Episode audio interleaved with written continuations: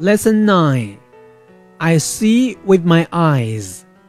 Part 1 Listen and say I. These are my eyes. I see with my eyes. I see a desk. I see a book. Part 2 Let's chant. Open your eyes. One, two. Close your eyes. One, two. Touch your head. One, two.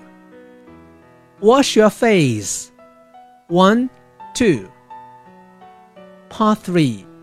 Let's play. I see something.